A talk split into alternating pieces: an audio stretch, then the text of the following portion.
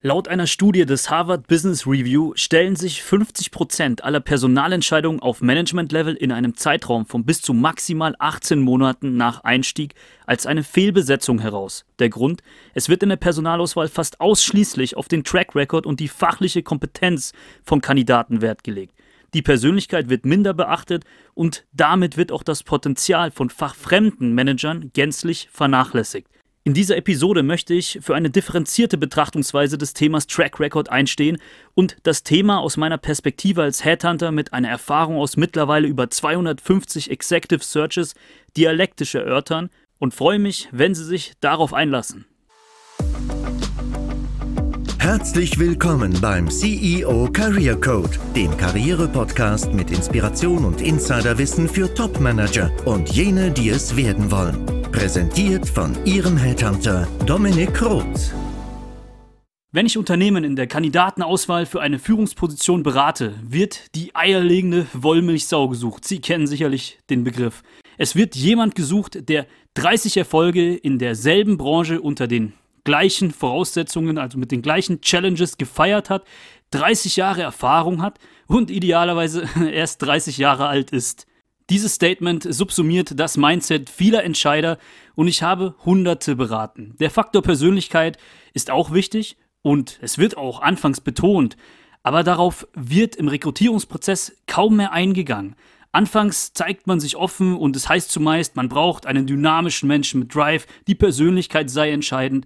Aber wenn es um die konkrete Profildefinition am Anfang des Prozesses und infolgedessen später im Prozess um eine Longlist an Kandidaten geht, wird ausschließlich der Track Record einer Evaluation unterzogen. Kurz zu der Definition des Begriffs. Bei der Betrachtung des Track Records eines Kandidaten fragt sich ein Unternehmen, was hat dieser Mensch woanders erfolgreich umgesetzt und ist das transferierbar auf unseren Kontext? Also konkret, was war die Situation, was hat er sie getan, also die Handlung, und was war das Ergebnis des Ganzen? Und ist das alles mit uns bzw. unserer Situation, unserem Kontext und vielleicht auch der konkreten Herausforderung vergleichbar? Ein Unternehmen möchte mit einer Vakanz ja gewissermaßen ein Problem lösen und empfindet Unsicherheit.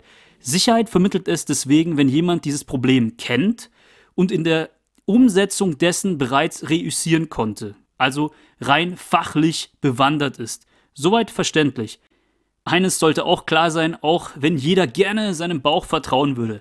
Persönlichkeit ist aus dem CV nicht rauszulesen. Meistens schließen Entscheider aus einem Foto auf die Persönlichkeit und das ist natürlich nicht wirklich valide und wir erwischen uns alle dabei. Wissen Sie, was ich als paradox empfinde? Wenn ich eine Person in der Rolle als Unternehmensentscheider im Executive Search Kontext in der Kandidatenauswahl berate, legt diese Person einen klaren Fokus auf die fachlichen Kriterien, also auf den Track Record. Wenn ich dieselbe Person dann wieder in einem anderen Kontext spreche, zum Beispiel, wenn sie sich umorientiert, also auf mich zukommt und sagt, Herr Roth, ich suche jetzt für mich eine neue Rolle, also sich in die Schuhe des Jobsuchers begibt, heißt es immer, ach, ich bin offen für Neues und ich traue mir auch einen Quereinstieg zu. Ich möchte mich da nicht beschränken lassen auf meinen bisherigen Track Record, denn persönlich traue ich mir auch die Branche XY oder die Funktion XY zu. Ich finde, Firmen sollten dafür grundsätzlich offener werden. Man spricht sich gerne selbst die Möglichkeit zu, sich einzulernen. In der Personalauswahl, also als Entscheider, macht man das aber für andere nicht wirklich möglich. Eigentlich ganz witzig, oder? Also habe ich auf jeden Fall mehr als einmal erlebt. Ergo ist die Frage berechtigt, müssen wir denn tatsächlich in der Personalauswahl so verbissen sein auf die fachliche Eignung und den Track Record, insbesondere im Führungskräftekontext? Ich erörte mal ein paar Pro- und Kontraargumente im Folgenden. Also dafür für eine sehr starke Gewichtung und fast ausschließliche Betrachtung des Track Records sprechen gewisse Situationen und Bedarfe. Zum Beispiel, es gibt keine Zeit, sich einzulernen als Szenario. Ein Unternehmen braucht einen sogenannten Plug-and-Play-Kandidaten, weil die Zeit für eine Problemlösung drängt. Beispiel, ein globales IT-Projekt muss schnellstmöglich umgesetzt werden und man hat keine Zeit zu verlieren, so dass es keine Lösung ist, wenn sich jemand erstmal in die Problemstellung einarbeiten muss und diese nicht kennt. Ein CIO in dem Fall muss genau das schon mal gemeistert haben.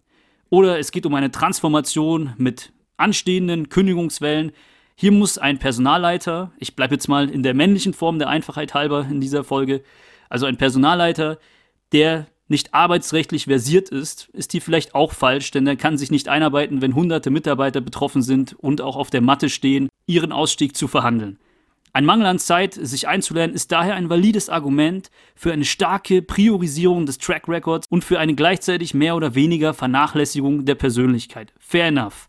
Ein zweites Szenario, wenn ich mir wirklich als Unternehmen fachliche Expertise bzw. Erfahrung einkaufen möchte. Im Bereich der IT lässt es sich schwerer mit einem BWL-Studenten arbeiten, erst recht, wenn man keine Ausbildungsmöglichkeit hat. Ich habe letztens ein Startup beraten, bei dem es essentiell war, dass wir keinen weiteren 30-jährigen Founder-Typ mit Sneakern vermitteln, sondern jemand, der die Kultur verändert und auch das Business Development proaktiv in die Hand nimmt, also aus der Erfahrung spricht, wie das funktioniert, um das marktfähige Produkt wirklich auch im Markt zu platzieren, was zwei Jahre de facto bis dato nicht gelungen war. Also man brauchte einen ganz klaren Ansatz, der auf Erfahrung und Seniorität fußte.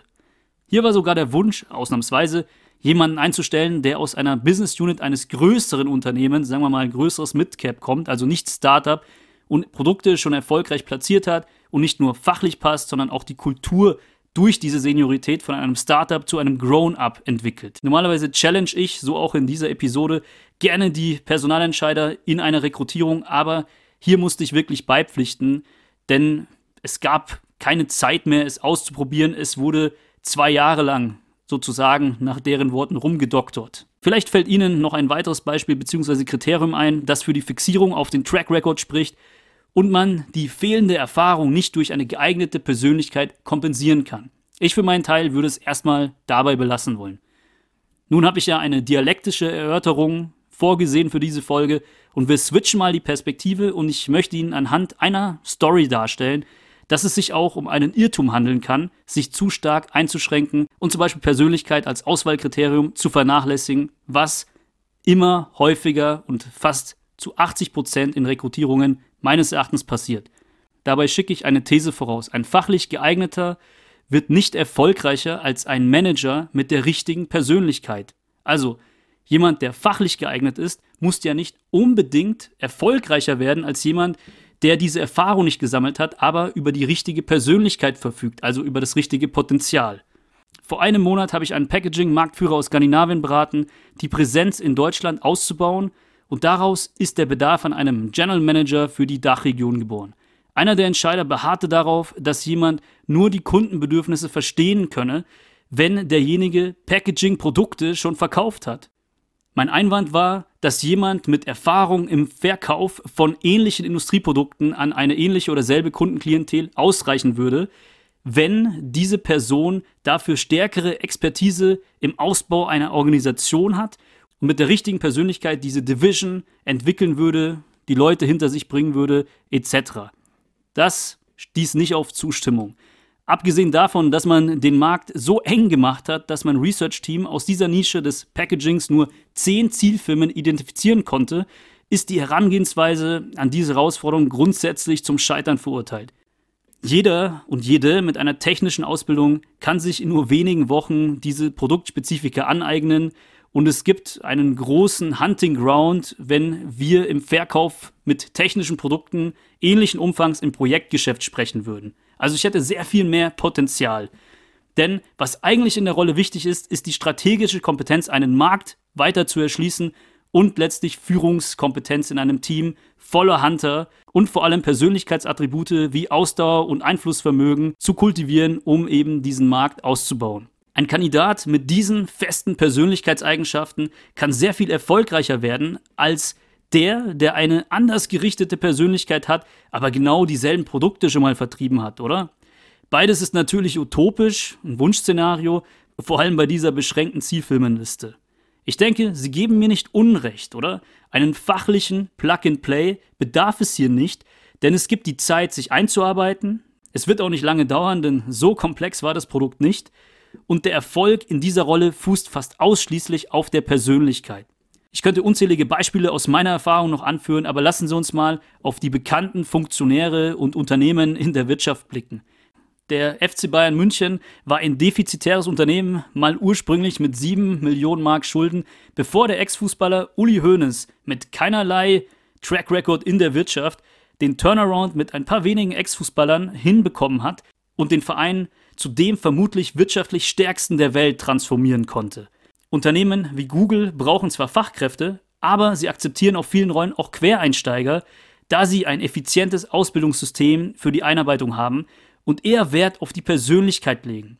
Ebenso rekrutiert Elon Musk als Multiunternehmer genauso wie viele andere amerikanische Unternehmen nach dem Credo Hire for Attitude and Train for Skills.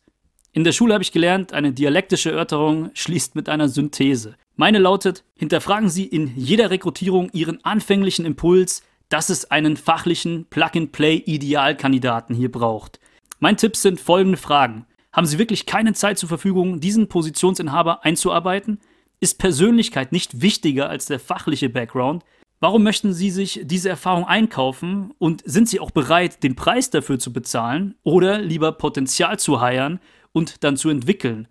Was ist Must-Have und was ist Nice-to-Have? Und das tun auch viele in der Rekrutierung nicht. Sie schreiben einfach brainstorming-mäßig alles auf, was ein Kandidat mitbringen muss, aber differenzieren gar nicht und priorisieren gar nicht. Ist das wirklich Must-Have oder ist das Nice-to-Have? Können wir das irgendwie auch in der Organisation kompensieren, wenn diese Kompetenz fehlt?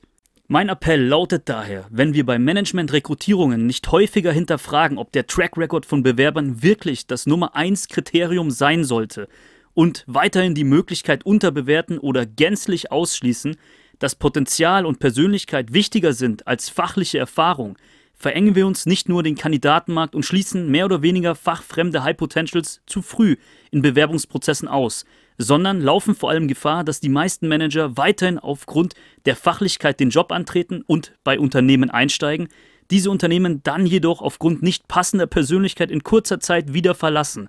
Dieser altherwürdige Satz hat an Aktualität nicht eingebüßt, wie die neueste Forschung bestätigt. Ich bin ja jüngster Partner einer global führenden Personalberatung, und wir können statistisch gesehen diese 50% Failure Rate, von der ich am Anfang sprach, umkehren in eine über 90%ige Validität und Erfolgsquote. Denn wir betrachten nicht nur den Track Record von Kandidaten, sondern machen durch unsere Management-Diagnostik Persönlichkeit und Verhalten messbar. Also wir können Performance ganzheitlich vorhersagen. Wenn Sie in der Funktion eines Entscheiders, also eines Personalentscheiders, gerade zuhören und mehr darüber wissen möchten, dann sehen Sie gerne mal in die Show Notes. Dort finden Sie meine E-Mail-Adresse.